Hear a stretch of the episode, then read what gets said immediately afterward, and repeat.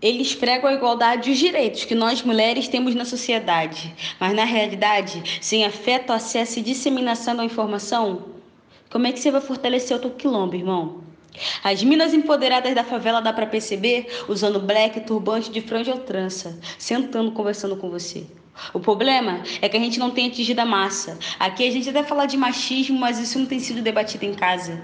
Debatido quando mãe foi lavar a louça tarde da noite já cansada, depois de ter trabalhado mais de oito horas naquele dia, sem perceber que foi escravizada.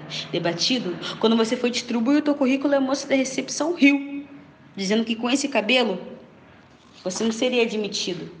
A rotina de escravidão proporciona alienação e a mãozona do Estado. Por isso, nós temos que ficar ligados. Não podemos mais deixar irmãos e irmãs sendo esculachados. Vamos fortalecer nosso quilombo. Puxa sempre alguém com a gente formando um povo consciente.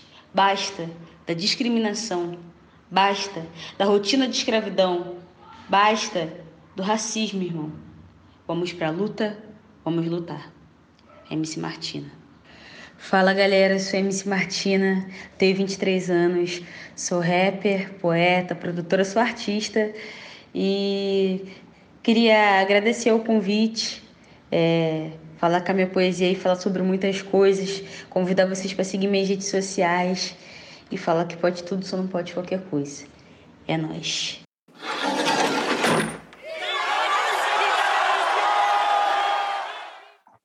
Começa agora a série especial Cidade Livre, uma parceria do Guilhotina, o podcast Le Monde Diplomatique Brasil, com a Fundação Rosa Luxemburgo.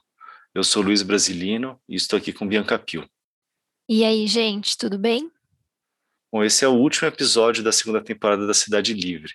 Ao longo de dez episódios, reunimos as autoras e os autores do, do livro Mobilidade Antirracista, organizada por Daniel Santini, Paik Duque Santarém e Rafaela Albergaria, e que reúne assim como a nossa série, diversos pesquisadores, artistas, ativistas e gestores públicos de origens, vivências e lugares dos mais diversos para analisar o sistema de transportes no Brasil com um olhar especial para a questão do racismo.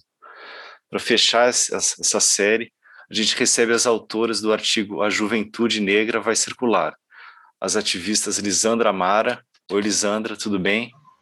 Oi, Luiz, tudo bem? Gratidão pelo convite. A Luana Costa. Oi, Luana, tudo bem? Beleza, Luiz. Bom dia. Bom dia para as meninas tudo aí também. E também está com a gente a Luana Vieira. Oi, Luana. Oi, bom dia, bom dia a todos. É, membra do coletivo Habite a Política e ativista pelo direito à cidade, a Lisandra é arquiteta e urbanista da Companhia Urbanizadora e de Habitação de Belo Horizonte, mestre pela Universidade Federal de Minas Gerais e pesquisadora do grupo Africanidades BH. A Luana Costa é educadora, comunicadora popular e especialista em direitos humanos e cidadania. Ela atua como uma das articuladoras da Roda BH de Poesia e na consultoria de redes e mobilização social do movimento Nossa BH. E a Luana Vieira é assessora jurídica, pós-graduada em Direitos Humanos e em Direitos Difusos e Coletivos e bacharel em Direito pela PUC de Minas Gerais. Ela tem experiência de assessoramento técnico na administração pública no âmbito municipal, estadual e federal, nos poderes legislativo e executivo, e é membro do coletivo Pretas em Movimento e do núcleo jurídico da Coalizão Negra por Direitos. Bom, a gente queria é, começar perguntando para vocês, né, é, que vocês afirmam no artigo que a cidade é produzida de modo a garantir um funcionamento que corresponda a interesses dominantes econômicos, brancos, masculinos e adultos. Como é possível observar isso nas cidades? É, a gente observa essas dinâmicas na cidade pelo processo né, de urbanização. Quando a gente pensa em todos, as, todos os processos é, de urbanização que não estão de produção de espaço, que não estão dissociados né, de todas as dinâmicas sociais, a gente vê que é, todas as nossas práticas elas vão refletir nesse, nesse território, né, nessa dinâmica de constituição de núcleos embranquecidos e de outros territórios que são normalmente denominados periferias. É, isso é, tem muito a ver com todo o processo né, de escravidão, com o processo de ressignificação de terra e trabalho que acontece no século XIX, no século XX, a urbanização que vem né, com todas essas ideias eugenistas, vem com todas essas, essas constituições né, e transformações das metrópoles. Né, é, a gente acaba produzindo uma cidade que concentra né, nesses núcleos embranquecidos a produção da riqueza.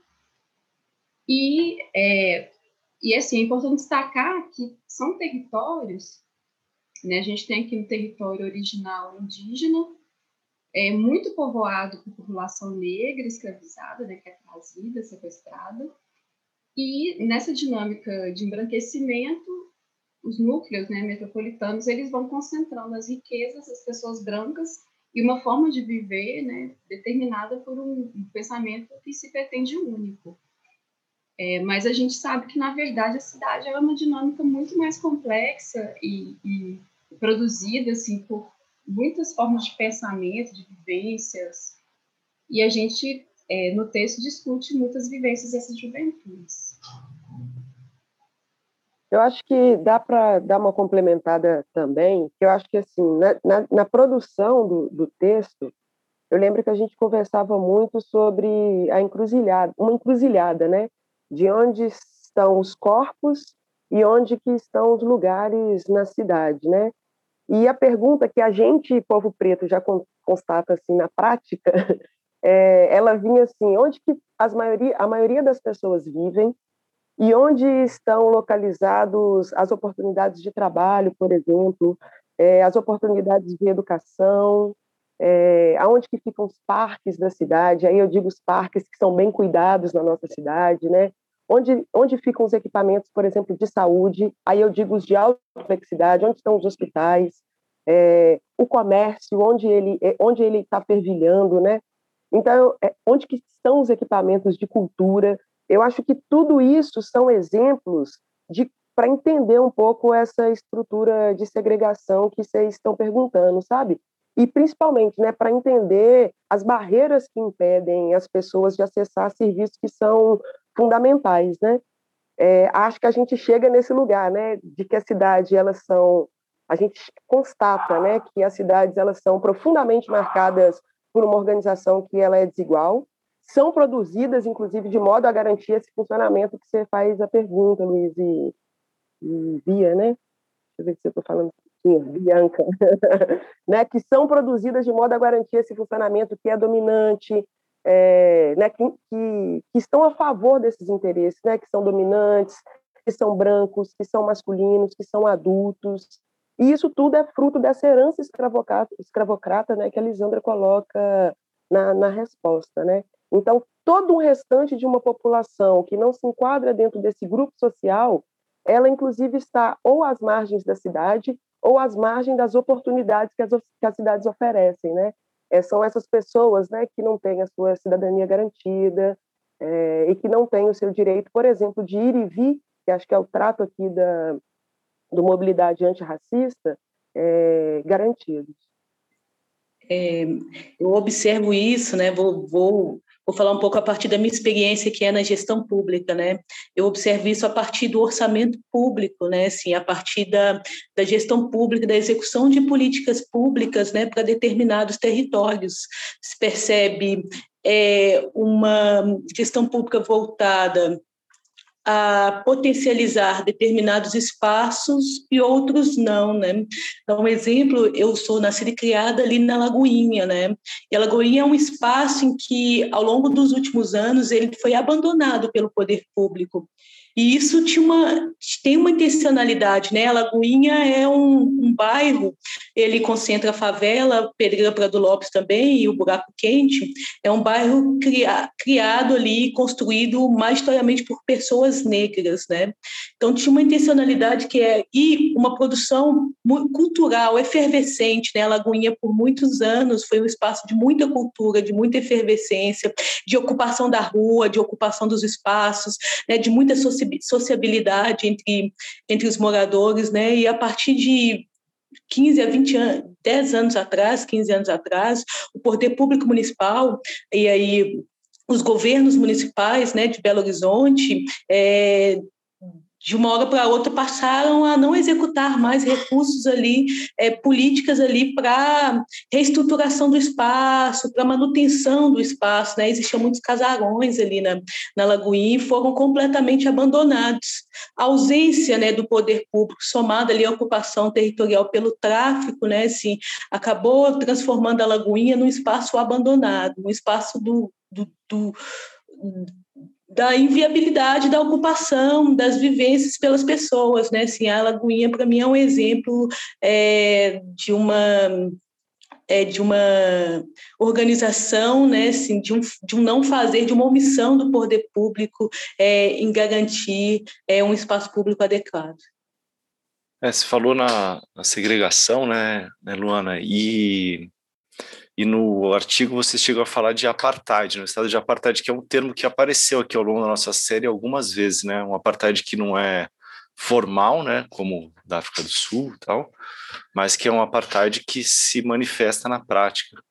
É, queria perguntar para vocês quais as consequências né, dessa segregação para a população que vive aí nas, nas metrópoles brasileiras, especialmente para a juventude negra. Olha, eu acho que assim é, essa coisa do apartheid é, tem uma poeta, Elisa Lucinda, que recentemente também num processo desse, né, junto ao Itaú Cultural, é, chamava Diálogos Impossíveis, acho que é alguma coisa assim, que ela dizia isso, né, que se ela, se a gente sabe onde estão os pretos, né, onde se encontra preto e onde se encontra branco nas cidades brasileiras, é, a gente tem um apartheid, né? Então, eu acho que a Elise ela parte também exatamente dessa localização, né? Dessa encruzilhada onde estão as coisas e onde estão as pessoas. É, esse apartheid, diferente do que você diz da África do Sul, né? Que não é um apartheid declarado, é, eu acho que as cidades brasileiras elas são construídas é, a partir disso, né? É, mais uma vez eu retomo aí o que a Lisandra trouxe, porque a Lisandra contribui muito é, sobre esse pensamento de cidade para esse artigo. Eu acredito assim que a gente tem um ganho, inclusive, com o olhar dela acerca é, dessa loucura que são as, a, o Brasil urbano, né? É, que é construído, inclusive, sob o signo da escravização de pretos, né? A gente não consegue fugir à discussão do racismo quando a gente vai discutir territorialidade nas cidades. A gente não consegue, Luiz, é, fugir da discussão do racismo quando a gente vai fazer um recorte de um segmento social, né? No caso aqui do artigo, a juventude e a juventude preta periférica. Então, eu acho que o racismo ele permeia toda a construção e a dinâmica das cidades no Brasil. É, não tem uma capital que não seja fruto dessa herança escravocrata, né? não tem uma capital brasileira que não tenha se espelhado em alguma medida nesse processo de escravização.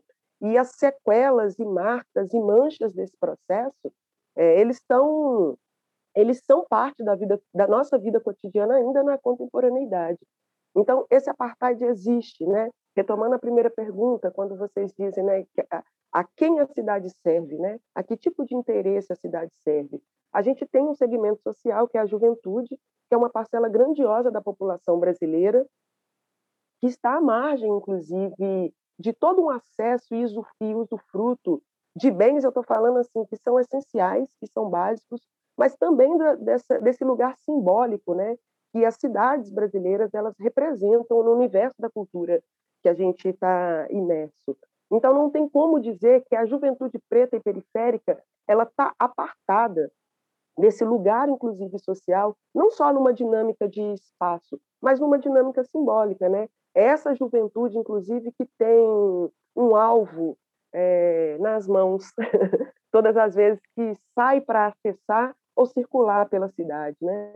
Então eu jogo a bola aí também para as meninas, para as meninas darem uma complementada.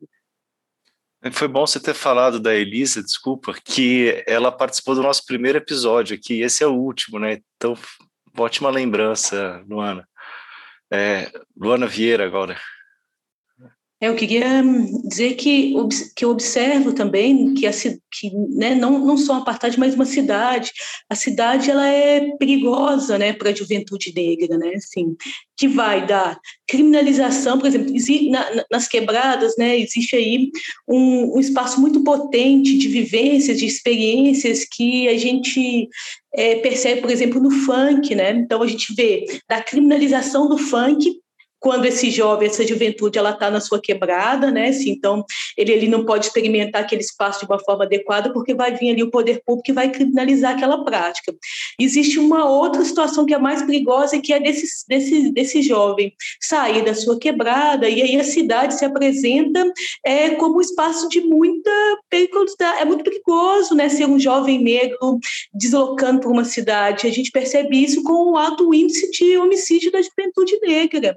Né? A juventude negra, então, ela, ela transita entre a não possibilidade de exercer é, o seu direito à cultura, ao lazer, entretenimento, né? Assim, isso, o Estado não garante isso, da mesma forma que o Estado mata com muita frequência, né, a partir de uma política de segurança pública é, que tem um suspeito padrão, que é jovem, negro, morador de periferia.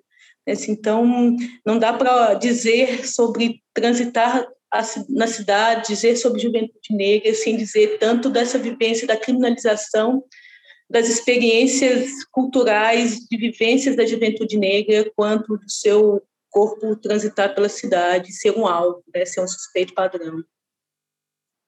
Isso tudo tem a ver, óbvio, com o racismo estrutural. Né? Lisandra? É, é, complementando, eu penso que é isso, né? A gente já discutiu que esse estado de apartheid, né, que se reflete no território, tem tudo a ver com essas dinâmicas do racismo estrutural. E o resultado é essa ausência, né, de uma cidadania da população negra, e a gente pode fazer um recorte para a juventude. É, o Milton Santos, inclusive, discute uma cidadania mutilada, né? E, e esse constante estado de busca, de reivindicação e uma série de dinâmicas de violência, né? Uma sobreposição de camadas de violência que vão atingir as pessoas de forma diferenciada. Se a gente pensa, né, faz um, um pensamento interseccional e que tem todos esses atributos, né? Simbólicos, territoriais, então, a gente pode pensar nessa dinâmica de apartheid nos estigmas, por exemplo, que uma população é, de favela carrega. Né? Então, a gente pensa na cor, pensa na, na questão de classe social, pensa na questão de gênero e pensa também na questão do território, né, para poder entender todas essas dinâmicas de cidadania que são negadas. No, no artigo, né, a gente traz um mapa e é, e é louco olhar para esse mapa, todas as vezes eu fico até arrepiada, porque se a gente, a gente olha para ele e a gente pega a centro-sul, né, a regional centro-sul da cidade de Belo Horizonte, é, a gente encontra ali as pessoas que são autodeclaradas brancas na cidade. E a gente tem toda uma mancha ao redor dessa ilha que é a regional centro-sul, né, cercada de pretos e pardos por todos os lados.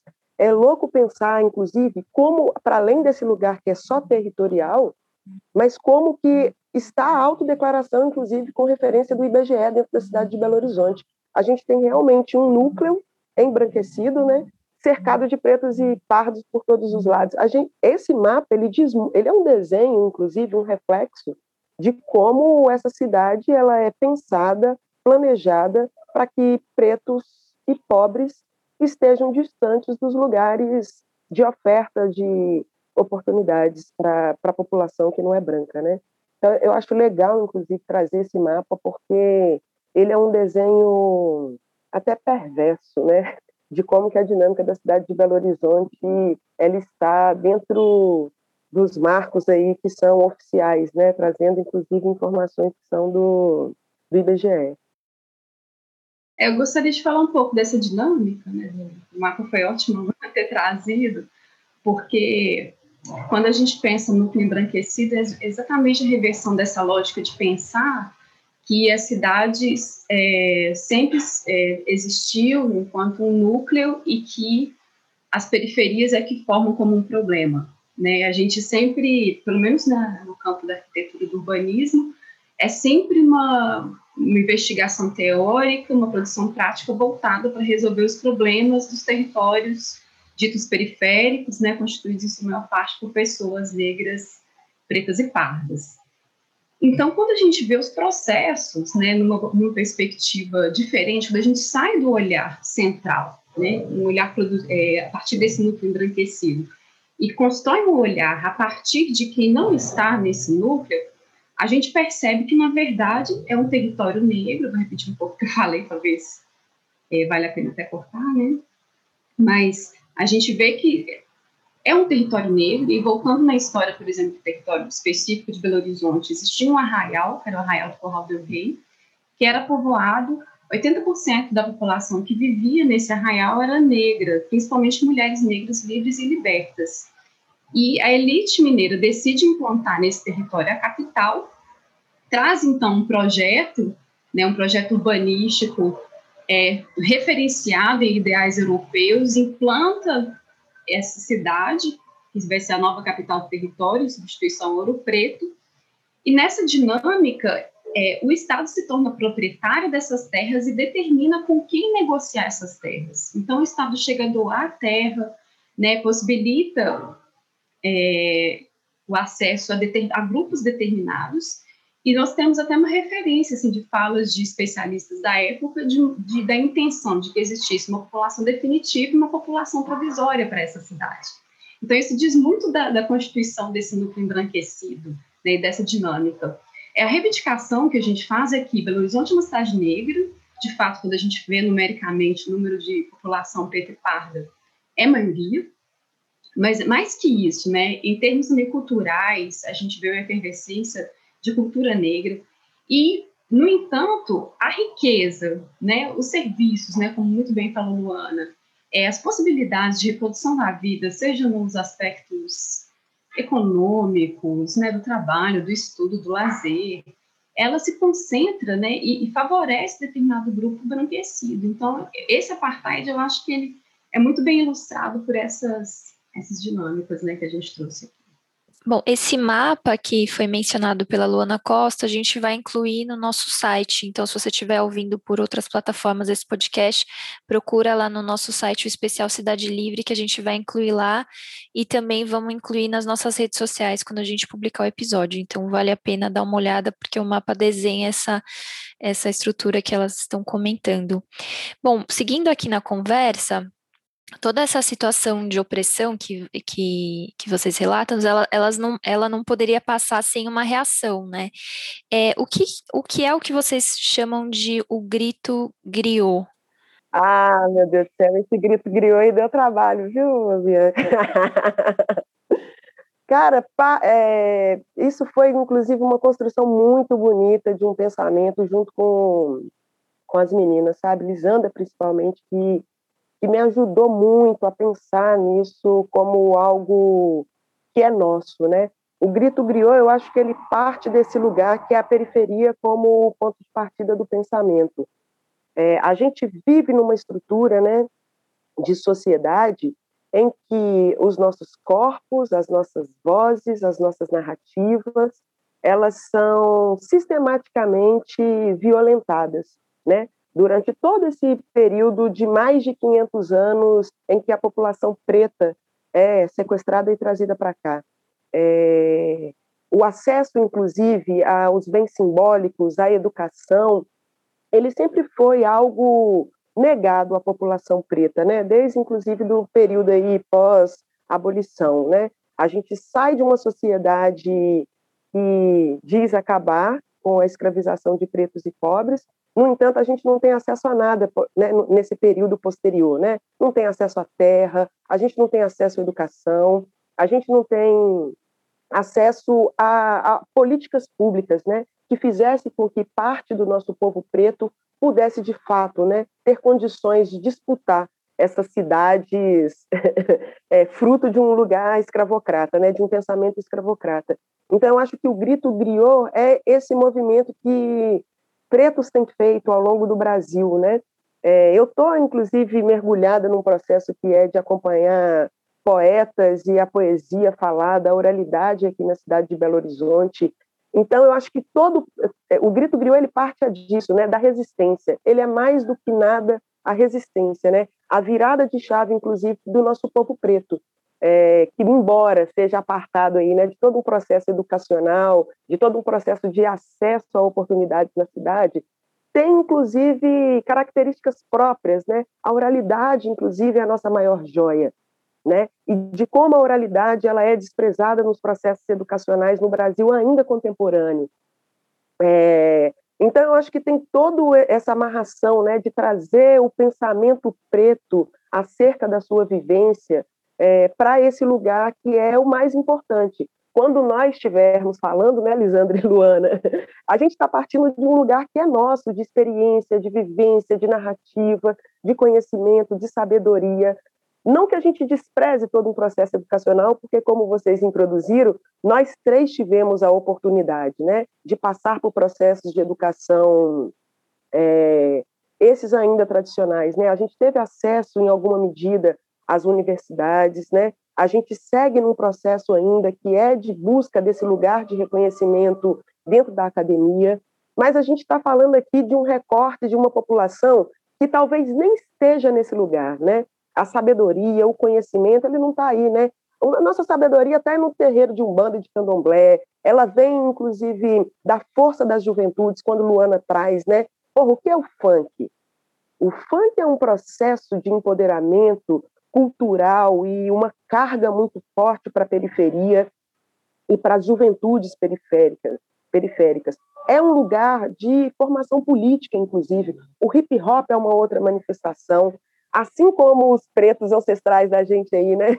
Tem a música, a cultura como uma força né, motriz de repensar o seu processo de vivência, as juventudes periféricas contemporâneas também, né? A gente tem hip hop, a gente tem o funk, enfim, a gente tem as diversas manifestações culturais ao nosso favor, dizendo da nossa vivência no hoje, né? Inclusive é refletindo um pouquinho esse passado, né? Que estão aí na nossa mergulhados na cultura dos nossos avós, das nossas mães, das nossas bisavós, mas é, é um reflexo desse hoje, né? De uma movimentação da periferia hoje. É um grito para dizer que a gente quer viver, que a gente não quer morrer, que a gente não carrega esse alvo nas mãos porque a gente escolheu, a gente ninguém perguntou isso para nós quando a gente nasce, né? A gente nasce com esse alvinho na mão aí, né? Desse corpo que a Luana fala que é o matável, né? É o corpo que a, que a polícia procura na, na, na rua e que tem autorização para matá-lo, para eliminá-lo. Então eu acho que o grito griot é um pouco disso, né? De reconhecimento do nosso território, do nosso povo, do nosso saber. É, para um pensamento, que aí sim é um pensamento novo, é um pensamento particular, é uma vivência que é nossa e essa ninguém nos tira. E é por isso que o povo preto resiste, né? O, o grito griot ele vem, né, como esse lugar da esperança, e diz muito disso que o Lano estava dizendo, da ancestralidade, né? Por que a despeito desse projeto, né, genocida dos corpos negros, a gente está vivo e a gente está aí transbordando né, em todos os, todas as produções de conhecimento. É, então, isso diz de uma tecnologia de sobrevivência extremamente sofisticada, né, que está reproduzida né, nas vivências da juventude. Eu acho que a juventude tem essa efervescência e diz, né, a partir dessa dessa oralidade transformada, com permanências, mas sempre com, com novidades, com inovações, que falam muito dessa nossa forma de viver, né? De como a gente, como nós somos capazes de construir estratégias, né? Haja vista aí as, as novas estratégias políticas desenhadas por mulheres negras aqui no Brasil, né? Que está sendo estudado no mundo inteiro. Então é disso que a gente está falando, né? Que a despeito desse projeto de genocida, vivemos, né? A juventude produz, a juventude fala, tem uma produção de conhecimento riquíssima, é, que produz sobrevivência, que produz cuidado, que produz afeto, né, tecnologias para resistência, mas é mais que resistência, né, manutenção de modos de vida, manutenção e transformação de modos de vida vindos de África, que são apagados nas dinâmicas de pensamento nossas e que o Brasil tem muito a perder com isso, perde muito com isso, da construção da, da identidade, né, da construção de, de até uma soberania né, de pensamento, que pode refletir aí na política e nos processos de construção de democracia. É, quero dizer também assim que é esse grito assim é uma é uma resposta também para dizer olha se você gestor público não reconhece aqui é, as nossas práticas ou não, não incentiva né, não potencializa nós continuaremos existindo e resistindo e construindo modos de ocupar, né? O movimento negro, o movimento de mulheres negras, né? Ele está na rua desde sempre. Né? E recentemente a colisão negra por direitos ela ela fez apresentou um manifesto que é importantíssimo que é para reafirmar que não há democracia sem enfrentamento ao racismo, né? Assim, então, acho que esse grito que a gente coloca no racismo para dizer não há construção de cidade que não é, permita que esses corpos negros, principalmente essa juventude negra, possa ser vista, lida, ouvida, reconhecida, né? Assim, então, acho que é um, é um chamado, né? Um convite para reconhecer, né? Sim, toda é, acho que a Lisandra já trouxe né, essa questão da ancestralidade, mas de, dessa, é, dessa urgência né, que o povo preto periférico tem de, de ocupar os espaços. Todos os espaços aqui que eu estou dizendo, inclusive os políticos e institucionais, né, vide a participação das mulheres negras aí na política. E aí, no artigo, vocês trazem o, o poema, poesia do João Paiva, Baião do Barreiro. Barreiro, velho oeste, me visto e ele me veste. É triste, mas nós resiste na playlist CDR. É tricamente dos pivetes, do Mangueira, Castanheira, das trincheiras do Teixeira, onde se marca uma fronteira no riscar de uma peixeira. Lá na Vila Marieta não tem treta pra moleque. É que o mineiro é da roça, mas cuidado aí, seu moço, não pisa no meu caroço. Que eu passo com a carroça na cabeça e no pescoço, Joe. Respeito é pra quem tem, pergunta ali no Cardoso, na pracinha da Febem. O corre é cabuloso, cana chega nervoso, faz o papel de bozo, põe a arma no meu rosto e fala que é pro meu bem. Fala que é pro meu bem, fala que é pro meu bem. Põe a arma no meu rosto e fala que é pro meu bem. Vou prazer, ó. Oh. Colar com o russo do morada que faz a rapaziada não cair nessa cilada e na casinha da vovó. Vou prazer, ó. Oh. Colar com o russo do morada que faz a rapaziada não cair nessa cilada e na casinha da vovó. Tipo Chedinho, o canto do Curió eu faço meu caminho no passo do Mineirinho eu não faço no cavaquinho, mas faço o meu melhor. E da VP pro Águas Claras também na Columbiara é só chegar na humildade. Se a passagem ali tá cara, a firma já foi bem clara que o busão vai ser de graça para toda a comunidade. Um sonho com as de 100 novinha caucasiana, mansão no Morro dos Gatiate, Copacabana. Eu digo, sou do combate o rap que me faz bem. Se morro numa semana, não deixo nem muita grana, só um pedaço da Joana. E fala que é pro meu bem, fala que é pro meu bem, fala que é pro meu bem. Um pedaço da Joana e fala que é pro meu bem. Vou prazer, ó. Eu vou colar com o Mano Arthur, vou colar no Itaipu, vou pegar uns cinco conto do bagulho da dólar azul. Vou prazer, ó. Eu vou colar com o Mano Arthur, vou colar no Itaipu, pegar uns cinco conto do bagulho da azul. Nascido e criado, cultura de rua, direto da rua Agave. Cola no campo do Estrela do Vale que nunca verás uma bola na trave. DJ Tini faz o beat direto do bom sucesso, liberdade, mano, é sério. Barreiro e seus impérios batendo nos seus estéreos, onde o Cristo tem rinite alergia do minério.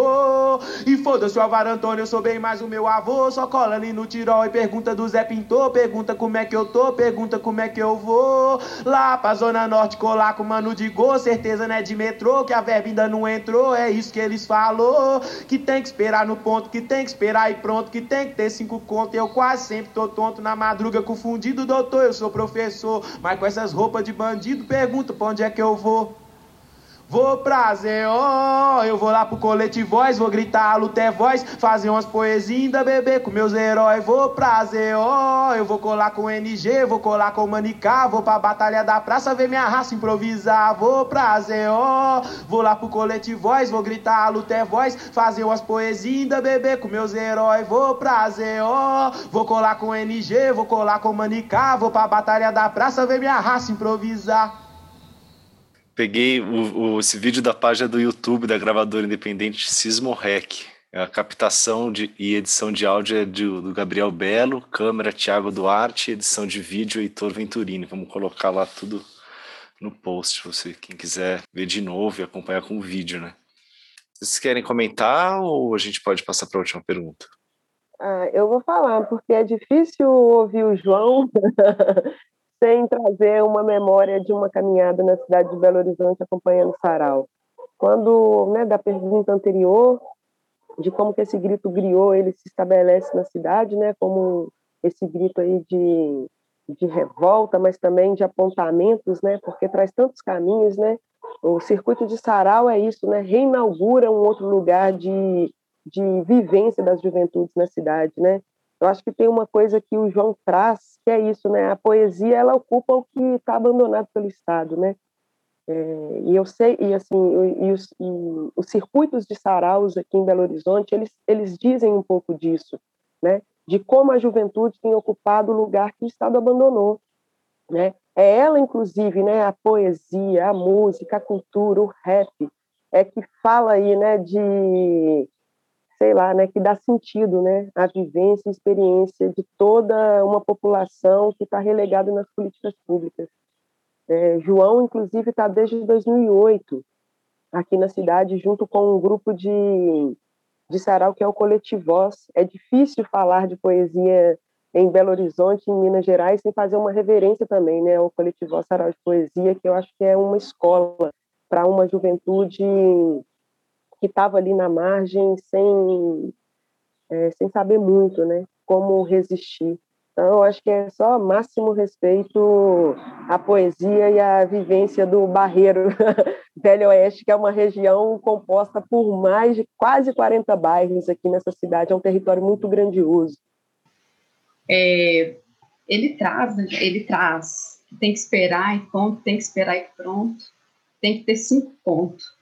Né? A gente traz esse, esse pensamento para a questão da mobilidade, que apesar disso tudo aqui, ele vai, ele vai para um monte de encontro, vai fazer um monte de coisa, ele vai para essa, essas dinâmicas todas, né, de formação política, né, não só política, uma formação estética, uma formação é, de sobrevivência, né, de uma tecnologia que a gente que está aí, né, que a gente tem que potencializar, como bem falou a Luana Vieira, a gente faz esse convite para as políticas públicas potencializarem tudo isso que, que existe, que está presente aí na força das juventudes.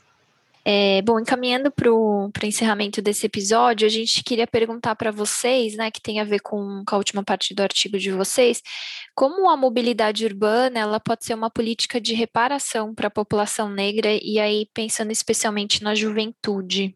Primeiro, né, assim, acho que tem vários comandos que diz para o Estado, que diz para o poder público, que ele precisa construir medidas de reparação. Né? A gente coloca isso no, no, no nosso artigo. Né? Nós estamos na década internacional de afrodescendentes, né? assim, que é um compromisso, inclusive, assumido pelo Estado brasileiro, de promover ações de reparação.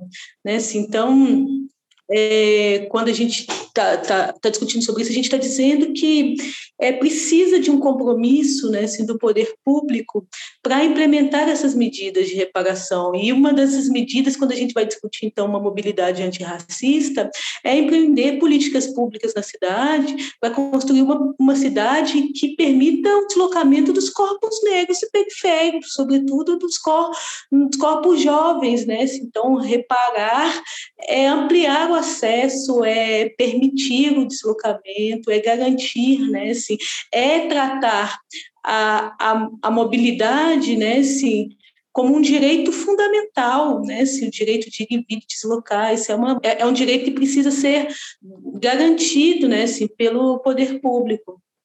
Acho que é isso. Olá, Lisandra. É o seguinte, quando a gente pensa, a gente até trouxe uma reflexão da, da Antônia Garcia no texto, que ela traz que a mobilidade urbana é instrumento de controle cotidiano dos acessos e das relações entre agentes. Então, se, se a gente entende que mobilidade tem essa, essa função, a partir dela a gente pode tanto não autorizar né, essa circulação pela cidade, quanto autorizar e possibilitar né, que as pessoas reproduzam suas vidas a partir de todas as necessidades, né, de tudo que, que do acesso a toda, todas as políticas públicas, né, a tudo que a gente precisa para viver. Então, a partir da reparação, a construção da, a partir da mobilidade, a gente pode construir a reparação é, a partir dessa possibilidade, né, de possibilitar acessos né, das mais variadas formas. Então, as políticas públicas, elas têm esse, esse é, eu acho que você quer dizer que a política pública tem esse papel, né, Lisandra, de fomentar esse acesso, né, esse, esse, os, gestores públicos, né, assim, é preciso, na verdade, pensar uma gestão pública comprometida com a luta antirracista, né, assim, é uma gestão pública que vai é, construir meios de acesso, né, por, eu acho que é, que é um pouco disso que você quer, quer discutir, né? Sim, é, é, é isso mesmo eu quis trazer, assim, de que, que a reparação, ela pode, assim como a gente, é, historicamente, as políticas públicas foram utilizadas para discriminar, né, para promover acesso diferenciado, elas também podem ser usadas para construir o acesso, né, para reparar todo esse processo. Né, se a gente pensa que política pública são instrumentos né, de construção de cidadania. Vou pegar o gancho então, Elisandra. Olha, é, eu acho que é isso, né? Tem uma parte do texto é, que a gente está tra trazendo né, essa reflexão a partir né, desse lugar de dinâmicas desiguais né, na cidade, é, que a gente está afirmando que o pilar de sustentação do racismo nas cidades passa pela mobilidade urbana, né? A passagem é cara, o transporte público ele é ainda não é público, ele ainda é um transporte coletivo, é, o transporte, ele na periferia, por exemplo, ele, ele encerra às 11 da noite, ele está a serviço de, de uma dinâmica social na cidade, né?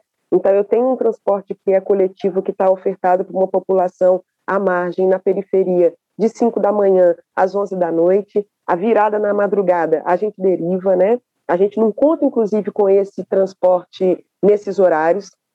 É, o, além dos carros ser, ser ruim, além da gente entender, além da dinâmica da própria cidade, né, das baldeações serem super perigosas, dependendo de que corpo a gente está falando e tomando como referência na cidade, né, se locomover na cidade é algo que é perigoso. Acho que está muito nisso que a Lisandra a Lisandra estava trazendo, né, de que esse transporte ele está a serviço de quê, né? Ele está a serviço de algo. E a gente sabe que não é a serviço de garantir a nossa cidadania, né, Luiz e Bianca? Então, quando a gente fala desse lugar de reparação do transporte, é mais uma vez reforçando que transporte é direito. Inclusive, se é ele que permite acesso a bens e serviços na cidade, é ele também que pode impedir todo o acesso de uma população a ter a sua cidadania, é, se não garantida, minimamente respeitada.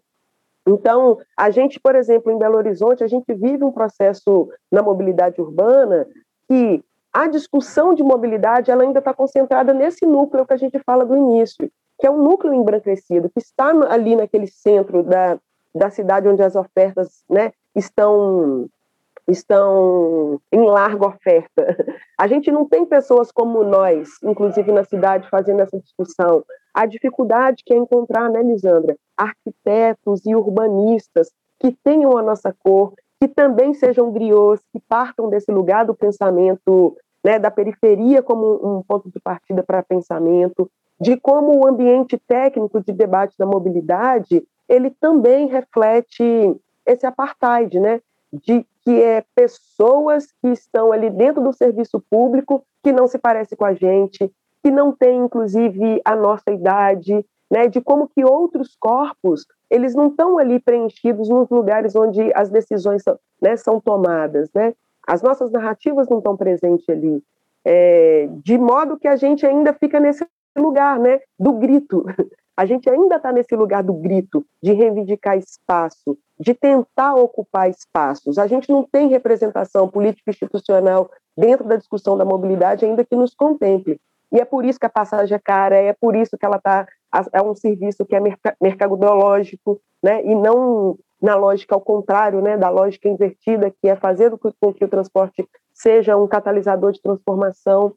É, a gente não tem nem conselho de mobilidade na cidade, gente.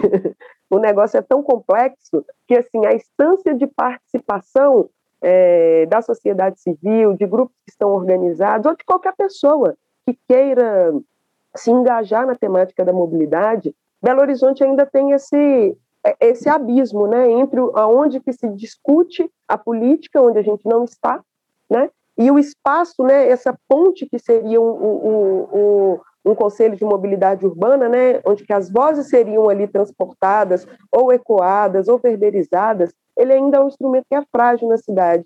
Ora, se a gente tem todo esse panorama, como vira essa chave, né? Eu acho que é a grande questão que o livro traz, né? Como fazer com que a mobilidade seja um, um instrumento reparador, né? Como dizer que a mobilidade também está aí nesse lugar da luta antirracista? Então, acho que são esses desafios, né? É, tá no capítulo da democracia e esperança é algo que me deixou muito ah, com certo até medo, sabe, gente? Porque diante de deixa assim, a gente fica com receio, inclusive, diante de uma tragédia social que a gente tem vivido, né? A pandemia ela só escancara isso, né? Desse abismo, é, parece que a gente está partindo mesmo para um abismo para um lugar social onde nossos corpos não existem, eles não valem nada, né? É, e os lugares de poder e de decisão não contam com a gente, não contam com a nossa voz. Então, eu acho que tem aí também um receio de estar nesse lugar da democracia e esperança, mas a gente consegue apontar caminhos, embora é, seja difícil do, dentro dessa conjuntura, mas há caminhos. A gente defende espaço de participação social, né? Eu acho que nós três, em alguma medida, estamos em lugares para propor acompanhamento e condução de políticas públicas que fale de nós, que fale do nosso povo, que nos beneficie. Então, eu acho que o medo que estava dando de estar nesse capítulo acaba se transportando para um lugar também que é bonito, né? que é de luta, que é de força, é, em que nós estamos e acreditamos é, ser parte de uma contribuição social. Com certeza. É isso, né? Os lugares de decisão. A gente está discutindo aqui a mobilidade, a possibilidade de estar nos lugares, mas como é importante estar nos lugares de decisão, né, para a construção dessa reparação. Maravilha. Nossa, gente, essa série foi um presente para a gente. A gente trocou ideia com tanta gente bacana e encerrar com vocês está sendo muito, muito bom, muito foda. Obrigada mesmo por trocarem essa ideia com a gente. Acho que essa série tá muito bacana, muito especial. Então, quem tá ouvindo aqui o último episódio, ouça todos, porque tem muita muita ideia boa aí sendo trocada, muita gente pelo Brasil fazendo muita coisa bacana dentro desse tema. Então, enfim, para mim foi um super presente, assim. Bom, gente, queria agradecer demais aí a participação de vocês. Foi muito bacana é, Lisandra Mara, Luana Costa, Luana Vieira. Muito obrigado. Quer saber se vocês querem fazer também alguma colocação final? Fique à vontade.